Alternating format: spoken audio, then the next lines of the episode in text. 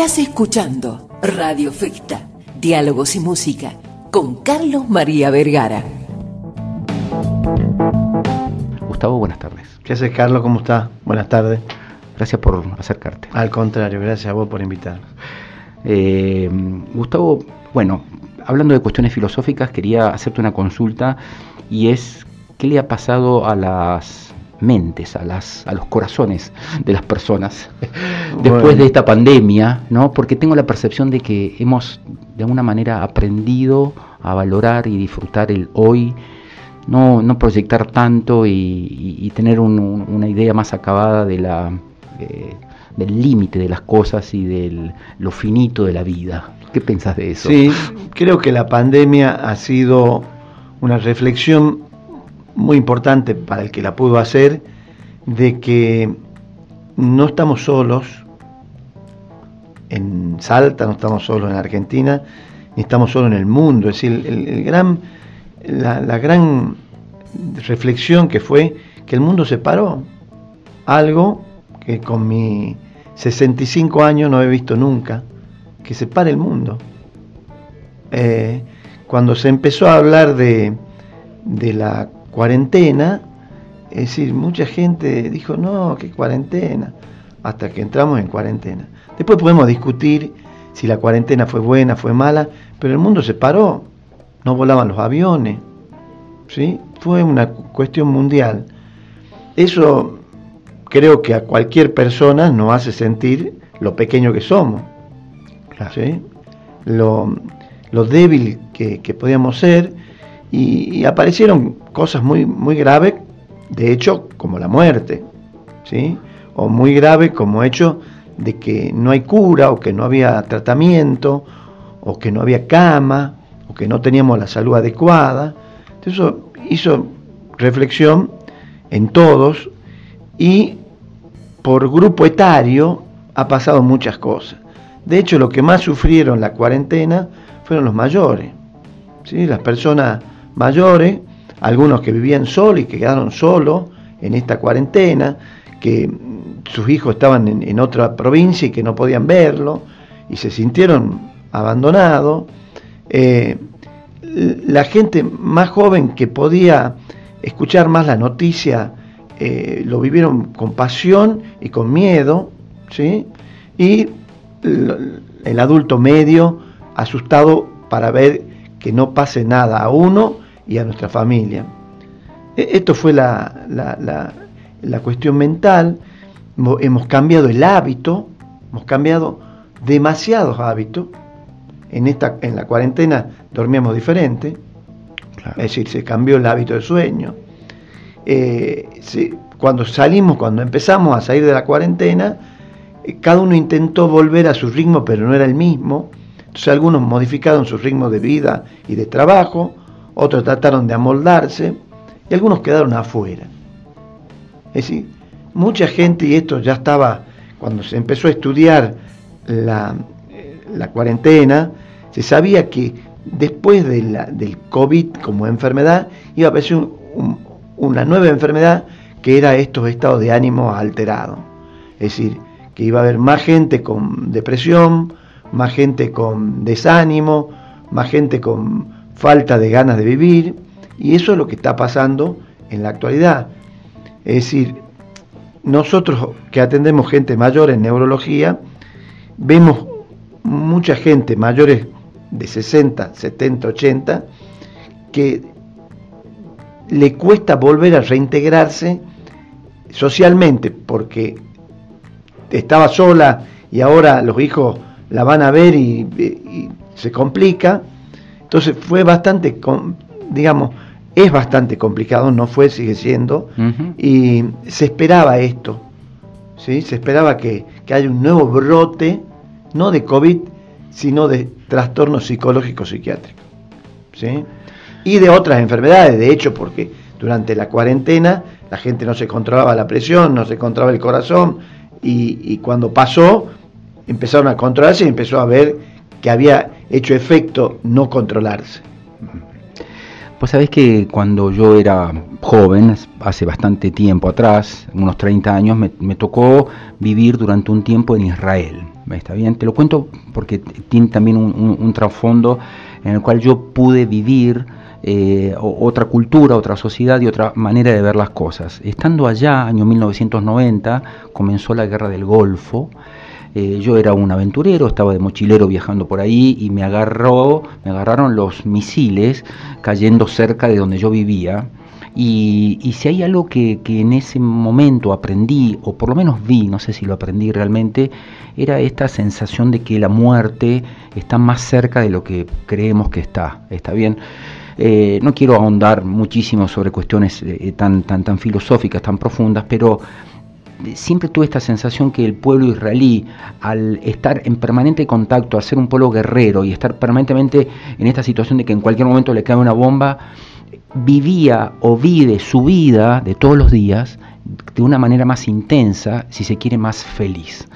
Entonces la pregunta es, eh, de alguna manera emulando aquello que me pasó a mí y esto que nos pasó a nosotros, viendo la muerte tan de cerca, sintiendo el dolor de familiares, amigos que se nos iban bastante más seguidos de lo que estamos acostumbrados.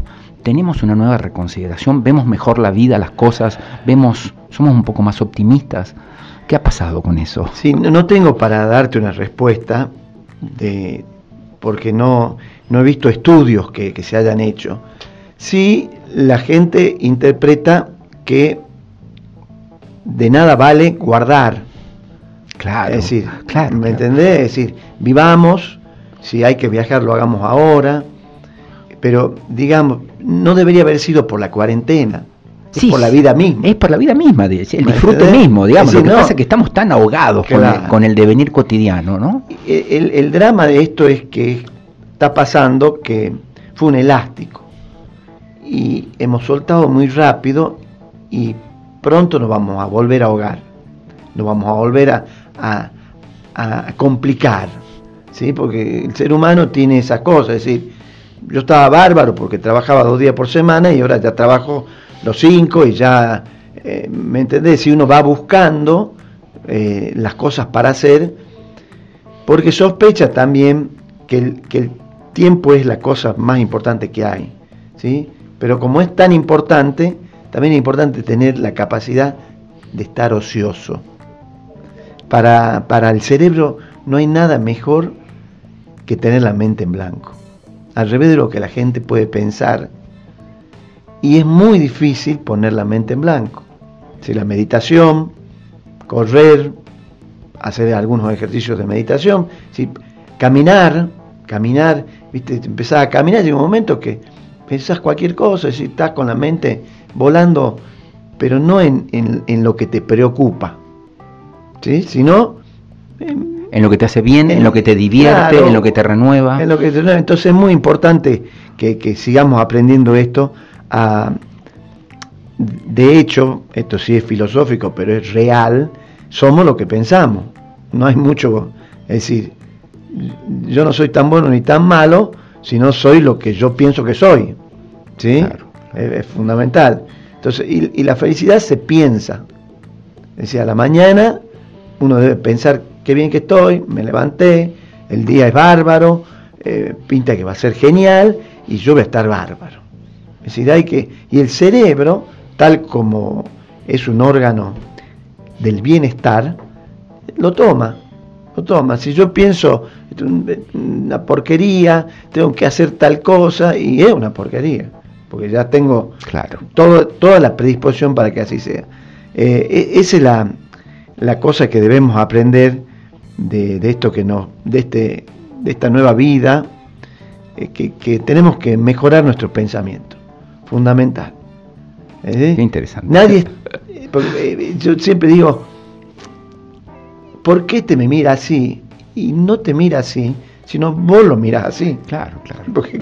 es, tu percepción. Sí, sí, es tu persecuta, como se dice. Exactamente.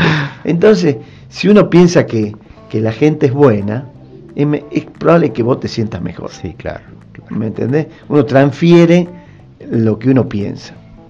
Sí, y no, no, solamente a nivel, digamos, receptivo, que es lo que vos me, eh, eh, mencionás recién, sino también emisivo, ¿no? Sino lo, sino lo, que uno proyecta hacia afuera, que puede ser el optimismo, las ganas de vivir, este, el entusiasmo, ¿no? El, esto de estar maquinando proyectos, buenas ideas y, sobre todo bienestar. Y la neurología ha demostrado en este tiempo ya de la plasticidad neuronal, una cosa fantástica. Si antes se creía que las neuronas no se reproducían, ahora sabe que se reproducen. Y no solamente eso, sino que tus pensamientos modifican la estructura de tu cerebro. si vos haces pesa, vos modificás la estructura muscular de tu brazo.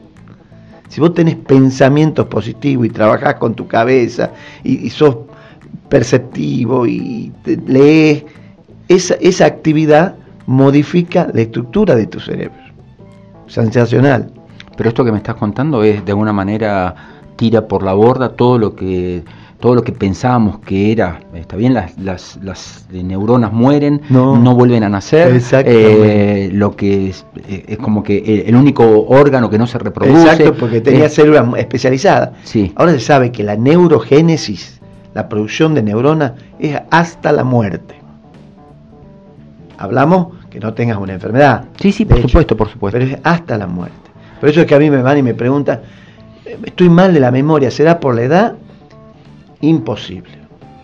Imposible que sea por la edad. Probablemente sea como tu capacidad de caminar. Camines más lento porque ya son más grandes, tenés menos músculo, pero vas a caminar.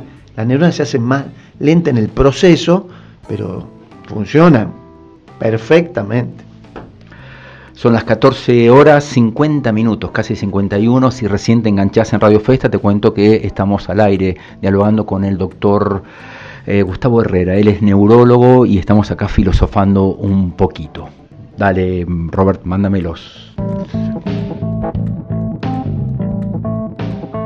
Estás escuchando Radio Festa, Diálogos y Música, con Carlos María Vergara. Seguimos dialogando con el doctor Gustavo Herrera. Entonces, eh, planteamos posiblemente otras áreas u otras personas hablen de buenas vibras, hablen de energía, posiblemente otros hablen de eh, creencias religiosas, posiblemente algunos hablen de, bueno, todo lo que por ahí nos ayuda a sostenernos. Algunas veces esta suerte de amuletos con los cuales sostenemos nuestro ánimo, nuestro espíritu. Pero desde el punto de vista científico también tenemos nuestros eh, mecanismos ¿eh? para sostenernos allá arriba. lo que vos decís, todo sirve todo sirve. Todo sirve. Todo suma. Todo, todo, suma. Si, crees que son eh, los asteroides... Eh, lo importante es que creas. Lo crees firmemente y te hace bien. Pero es que tu, neurona trabaja así. Claro, perfecto. Tu neurona dice esto, esto es lo que te hace bien y te hace bien. ¿sí? El cerebro es vago. El cerebro es vago. Es decir, si vos te querés y entrar a las 7 de la mañana de invierno, el cerebro te dice, si estás bien acá, ¿por qué te vas a levantar? Entonces, si vos crees que eso te va a hacer bien, el cerebro empieza a creer que te va a hacer bien. ¿Qué es lo que ahora vos entras a, YouTube y encontrás lo que quieras? ¿Sí? Entonces la gente come pan, no comas pan, come, eh, tenés que tomar esto, no tomar aquello. Todo a su medida hace bien. Pero ¿qué es lo, lo que mejor hace para el cerebro? Dormir bien, ¿sí? Y dormir bien significa dormir en la noche, lo posible, lo que pueden, y dormir siete horas en un ambiente calmo, sin luces, sin la tablet, sin el televisor. No podías dormir con, viendo los mensajes, no deberías. ¿sí? dormir bien, en, en, el sueño se fija la memoria. En el sueño tus neuronas fijan lo que hiciste en el día anterior. Entonces es muy importante. Tener pensamiento positivo, lo que hablamos, comer, comer bien, comer mucha verdura, mucha fruta, eh, hacer actividad física, y en la actividad física el caminar ya entra, de hecho, ¿sí? si te, otra actividad, ¿sí? Y Las relaciones interpersonales. Indudable, bueno, eso un poco, ¿qué es lo que se ha demostrado? siempre te dice, eh, hay que hacer eh, eh, crucigramas para mejorar la memoria. Es verdad. Pero ¿sabes lo que mejor, lo que mejor mejora la memoria? El hablar. El hablar. Y el interactuar con otro. Porque vos vas a una película y cada uno ve una cosa que el otro no ve, y cuando interactúa, decís, uy, sí, es verdad, y la memoria empieza a rearmarse. Esto famoso, viene el tío y va a contar siempre lo mismo, eso es bueno. Hay que recordar lo que ha pasado y hay que hablarlo. Ahí viene el tío y va a decir, siempre dice la misma cosa, no importa. Eso mejora la memoria. Claro. ¿Sí? Es decir, tenemos que, eh, de hecho, somos animales sociales. Es decir, de, somos animales primero. Tenemos que caminar, correr, comer, saltar, reproducirnos y socializarnos, en manada, en lo que vos quieras. Tenés que tener un grupo social, sea iglesia, sea barrio, el club, el club, lo que sea.